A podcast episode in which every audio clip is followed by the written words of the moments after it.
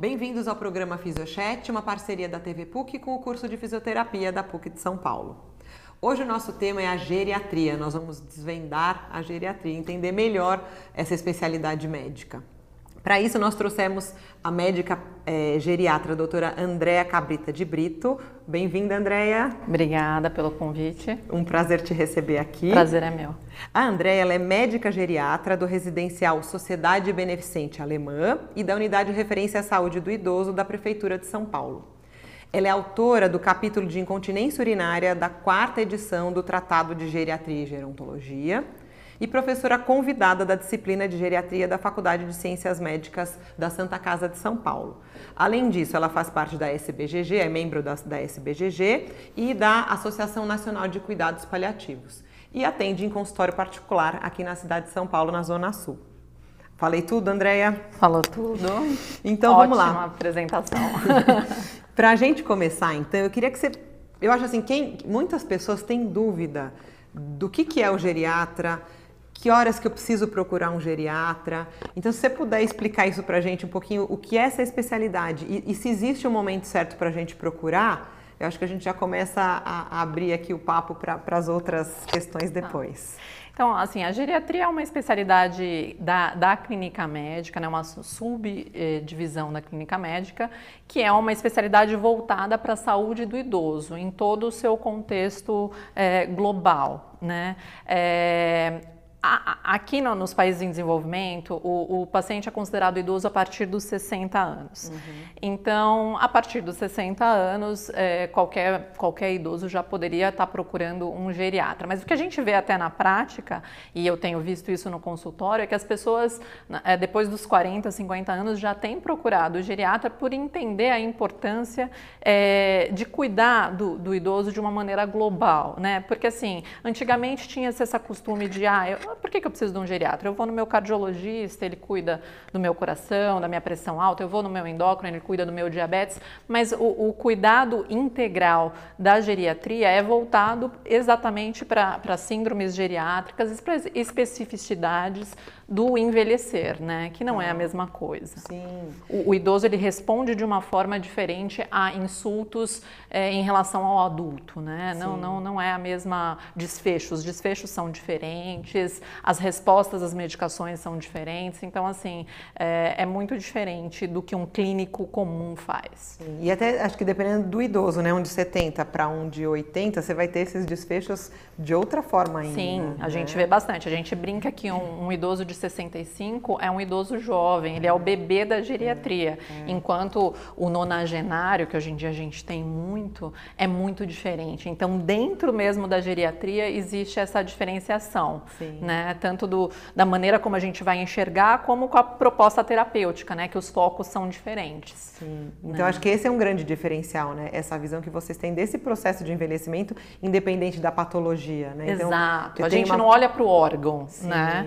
Sim. Nem para o sistema, a gente olha para o todo, para o idoso, sim. com todas as particularidades. É, a gente inclui a questão familiar, que isso tem toda uma diferença. Então a gente sabe que tem muitas patologias que levam ao estresse do cuidador, muitos idosos vão ter que ser institucionalizados. Então é uma nova realidade para essa família também. Tá. Vocês precisam desse, desse entendimento da, do ambiente, Isso. né? E de tudo que está envolvido. E, e, trabalhar muito com a equipe multi. A gente trabalha muito com fisioterapeuta, a gente trabalha muito com fonoaudiólogo, a gente trabalha muito com psicólogo. Né? É todo um, um cuidado integral mesmo. Sim. Serviço social, tudo isso funcionando para que o desfecho seja o desfecho melhor para que aquele idoso e para aquela família. Tá. E, e, daí você falou no começo, que eu acho até importante as pessoas entenderem quais são as síndromes geriátricas. Sim, a gente brinca que a gente tem cinco grandes síndromes geriátricas, né? Que são os cinco Is da geriatria. Um deles, que eu sempre puxo a sardinha para o meu lado, que é a incontinência, né? As incontinências urinária e fecal. Mas a gente tem é, as iatrogenias, que são a as más condutas né, dentro, porque a, gente tem aqui os idosos a maioria dos idosos tem uma coisa que se chama polifarmácia, que é o uso de cinco ou mais medicamentos, então isso predispõe que possam acontecer essas iatrogenias. A gente tem o I de intelecto, então todas as questões associadas com a alteração cognitiva, é, quadros é, psiquiátricos que estão muito associados, a instabilidade da marcha, uhum. é, que vem junto com a predisposição para quedas, uhum. né? E e, e aí eu agora esqueci. Foi atrogenia, incontinência urinária, o intelecto. Intelecto e, e, mobilidade. A gente tem que falar muito de mobilidade também, né? Porque é muito comum com algumas patologias crônico-degenerativas o paciente evolui com, com a síndrome da imobilidade, sim, né? Sim. E aí você puxou a sardinha e eu também você vê em todas essas que você falou, é, o nosso público tem muito fisioterapeuta. A fisioterapia está muito junto aí. Sim, né? no, sim, extremamente, extremamente. Vocês, falando especificamente da incontinência, que você falou que você puxa, porque é uma área que você trabalha bastante, né? Sim. Você fez alguma formação específica para isso? Ou algum... Na verdade, eu fui, eu fui estudando muito a respeito, uh, dentro da, da residência e dentro da Santa Casa, uh, eu fui... Uh, sendo chamada para discutir isso, e aí comecei a dar aula sobre isso, e aí veio, veio toda a questão de, de poder fazer o, o capítulo, e aí, enfim, eu sou membro da, da Sociedade Internacional de Continência, sim, então é, eu estou sempre dentro desses, desses, dessa temática. Dessa temática e é uma temática que acomete muito, né, os idosos. Demais. E, e é um assunto que ainda é um tabu. Ainda é. Ainda é um tabu entre os próprios idosos e entre a família. E aí tem uma coisa muito louca que a gente fala que é assim, o próprio idoso acha que ele não tem que falar, ele tem vergonha de falar e ele acha que não tem solução, que, que, ele é tem normal, que conviver né? com aquilo, que aquilo é normal, que envelhecer é, é, é, é, igual a ser incontinente. E a gente sabe que não é. Não. E a gente tem todo esse trabalho de desmistificar isso daí, sim, né? E sim. mostrar para ele que tem um mundo hoje em dia de possibilidades, né? E que a gente pode dar qualidade de vida para ele, ele não precisa se isolar lógico, dentro de casa, né? lógico. né? Isso é um, acho que deve ser um tema então que você pergunta, você recebe um idoso lá no Sim, teu consultório. Isso faz parte da minha da avaliação, é, na primeira consulta, assim, é tema é, focado, né? A gente tem que perguntar porque eles não trazem. Não. Eu fiz um levantamento há pouco tempo atrás na literatura internacional e assim varia, claro, de estudo para estudo, mas a média é que pelo menos 50% não fala. Então, um em cada dois, se você não perguntar, ele não vai falar. Que, que já são acometidos, né? Que Sim, já tem que tem, mas é. que não falam. Ou porque tem vergonha de falar, ou porque acha que é, normal, que, é normal. que não tem o que fazer, porque está acostumado, e enfim. É, então a gente tem que estar tá perguntando. Se a gente não perguntar, a gente perde 50%. Sim, né? com certeza. Acho que numa menor proporção incontinência fecal também, que acho que é um tabu maior ainda, né? Isso maior, você também pergunta ai, recorrentemente. Também, também. Também se pergunta. É, é, acho que existe um maior constrangimento. Né? Ainda maior, é. ainda maior, com certeza. E outra coisa que eu ia perguntar em relação às demências. É, as, os, os, médicos, no geral, que não são geriatras, eles estão preparados para isso ou, ou, o geriatra é o, é o Não, na verdade, é, eu recebo muito encaminhamento de colega, porque assim, é muito comum a queixa né, entre, entre um idoso de que ah, eu estou esquecido. Uhum. Né? E aí, como fazer para diferenciar o que é um esquecimento normal, né? uma coisa do, do envelhecimento cerebral, e o que é algo patológico. Né? Então, é, os próprios colegas de outras áreas têm dificuldade em, em fazer fazer essa diferenciação. E na verdade o diagnóstico é um diagnóstico sindrômico que é amparado aí, então, numa boa anamnese, numa, num rastreio cognitivo bem feito. Isso tudo a gente faz no consultório. E aí a gente se embasa, claro, em alguns exames de imagem para afastar algumas coisas ou para corroborar algumas coisas e, e alguns exames laboratoriais. Mas o fundamental é uma anamnese bem feita e um rastreio cognitivo adequado. E às vezes demorado, né? Porque não é na primeira consulta que você vai ter uma, uma é, ideia não, exata. Não, um né? rastreio cognitivo é algo extremamente custoso, demorado, por isso que uma, uma primeira consulta, eu brinco que, que tem que ter paciência, porque assim, um paciente quando chega no consultório para uma primeira consulta, ele vai ficar uma hora e meia, duas horas lá. Sim, não tem como, né? Porque só de rastreio cognitivo a gente vai precisar aí de quase uma hora para poder destrinchar o que é um esquecimento normal e natural, porque acredito eu que você deve esquecer onde, onde deixou a chave, por Com exemplo. Certeza. Eu também.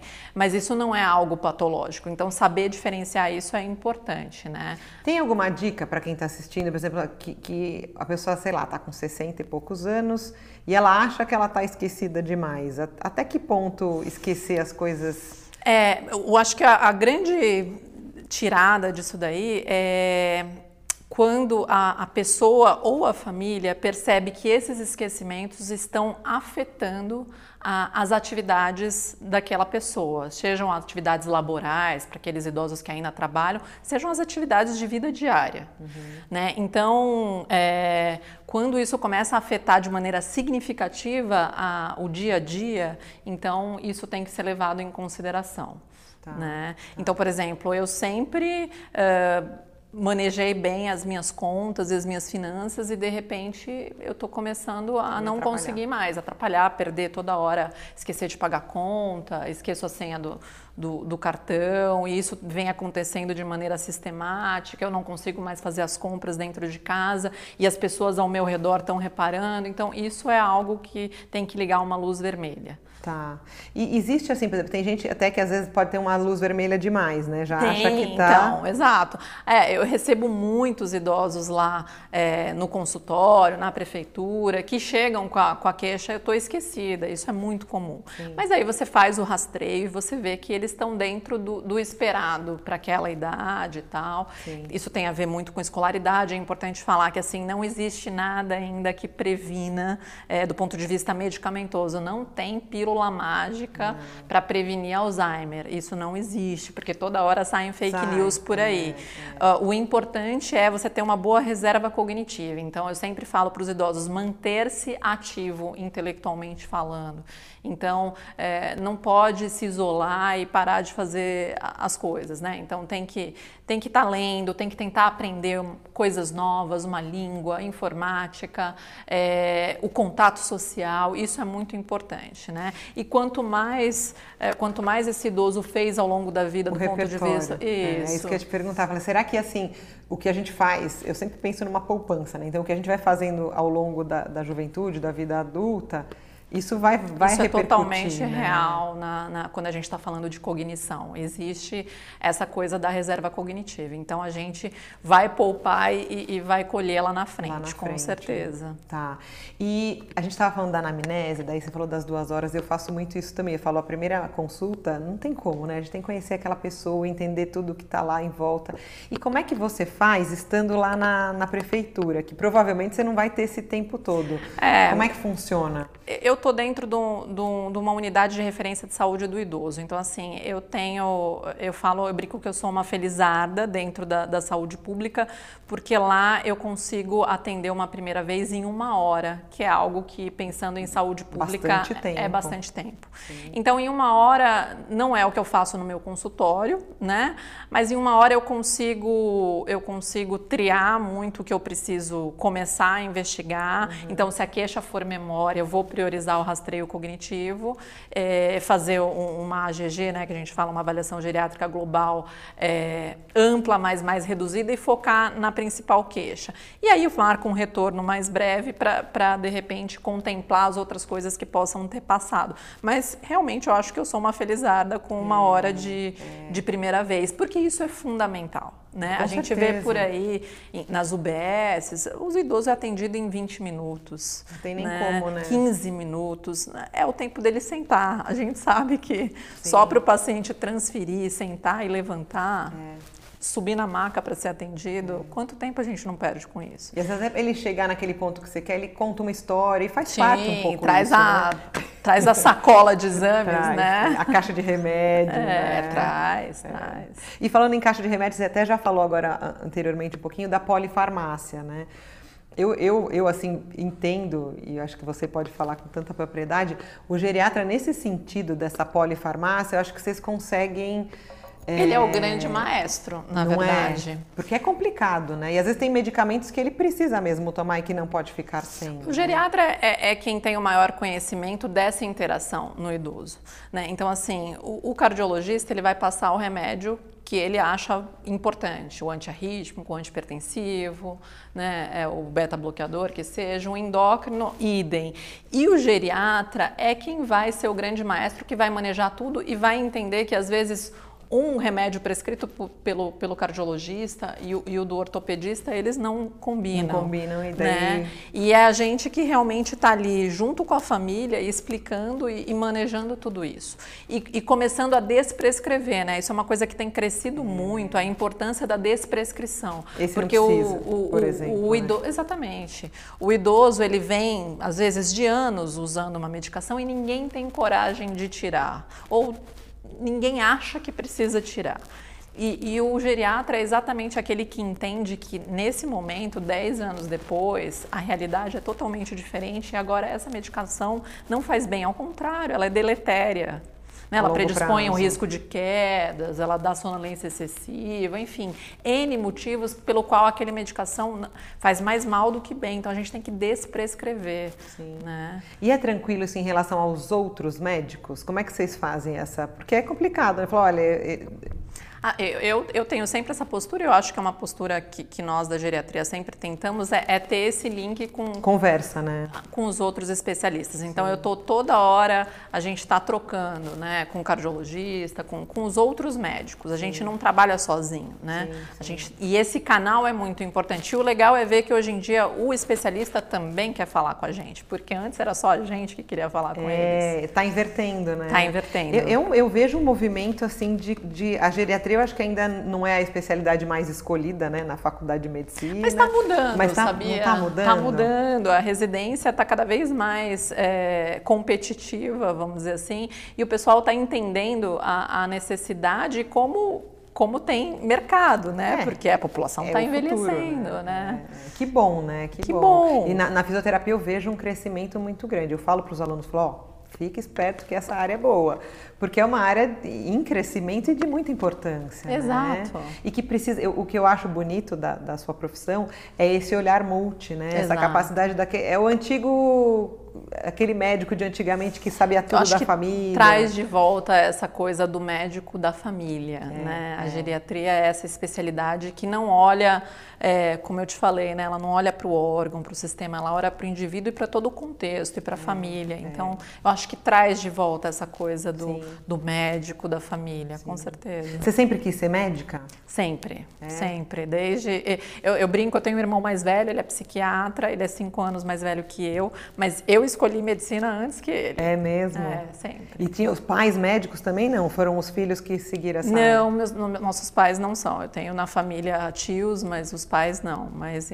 curiosamente os dois foram para a área. E vocês trabalham juntos, né? Trabalhamos juntos porque o psiquiatra tem uma interface legal com o geriatra e vice-versa, né? Sim, Exatamente sim. Por essas questões. Tem muito idoso que acaba tendo um, um, alterações comportamentais proeminentes ou por questões psiquiátricas ou por quadros neurodegenerativos, né? Então, Sim. perambulação noturna, agitação, agressividade. E às vezes é importante é, esse acompanhamento conjunto, né? Para ajudar sim, a manejar sim, esses psicotrópicos sim. e tal. É, porque então, também são medicamentos que trazem muitos efeitos colaterais. Muitos, né? muitos. E, e que, que às devem... vezes precisam tomar, né? Sim, e que devem ser olhados com muita parcimônia e prescritos de uma maneira muito muito segura, né? Muito... Sim, sim. Você acha que existe hoje em dia? Eu, eu não sei, eu, eu tenho essa impressão, pode ser uma impressão de leiga, mas de que essa prescrição de medicamentos antidepressivos, ansiolíticos, vem sendo muito feita sim.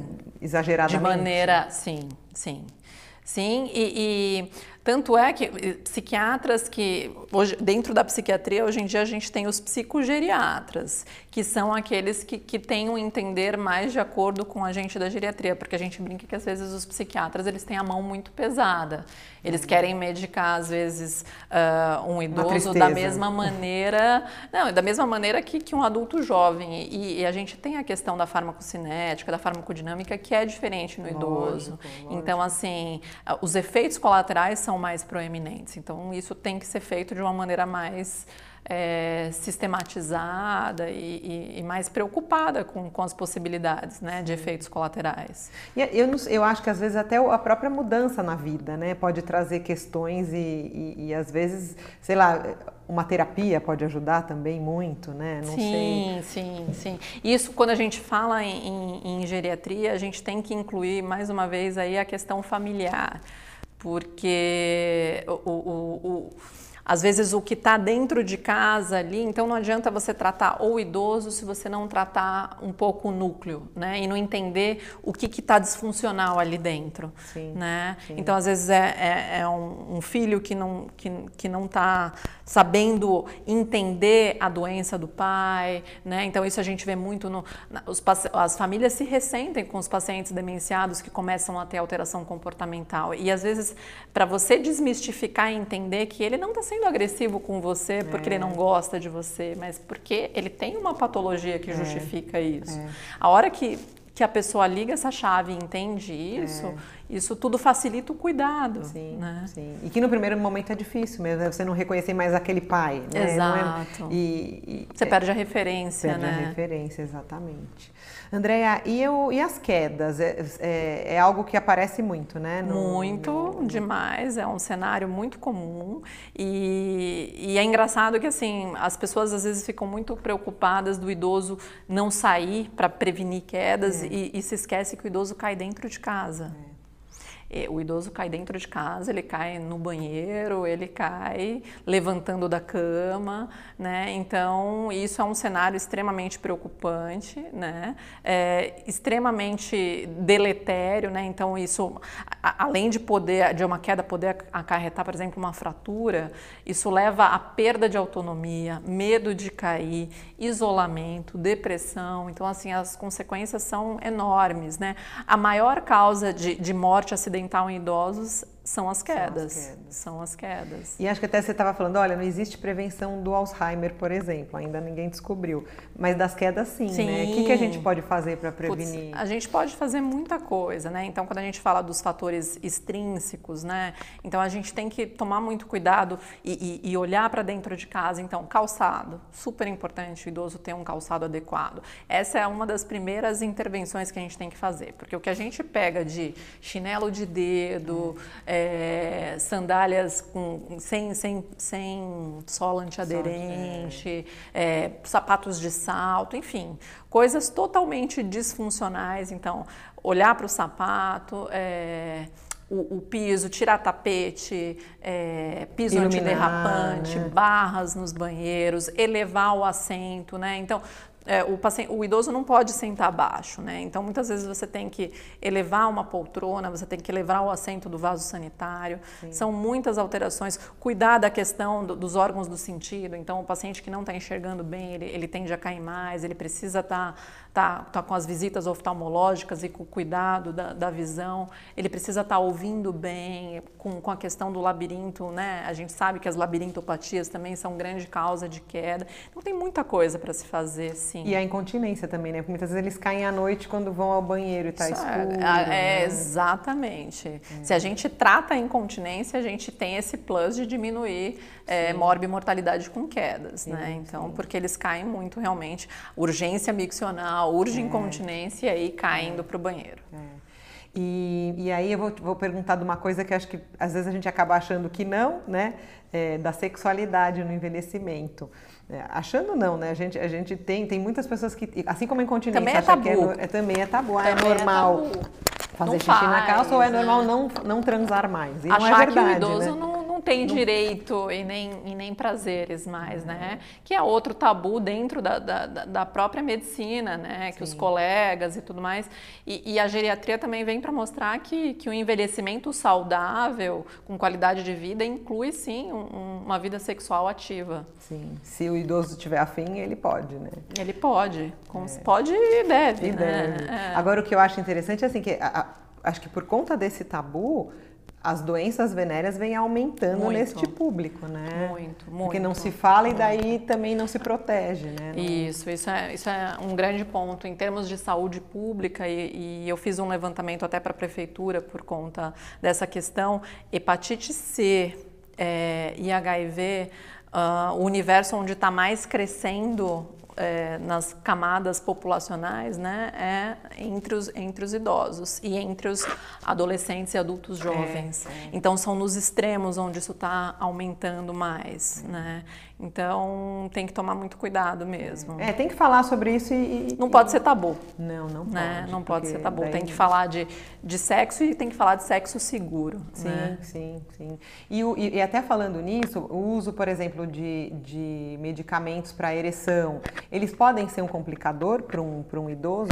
Que idoso que tem que tomar cuidado se ele resolve tomar? Sim, é, existem sim alguns cuidados, né? Alguns pacientes cardiopatas. É, é, não podem tomar esse tipo de, de medicação, é, porque por fazer uma, uma, uma, vasoconstricção ali, eles podem ter uma complicação coronariana em decorrência do, do uso. Né? Então, assim, é, nunca tomar, isso é importante dizer aqui, né? sempre procurar um médico e conversar sobre isso e ver se, se o paciente é elegível ou não para usar a, o medicamento. Sim.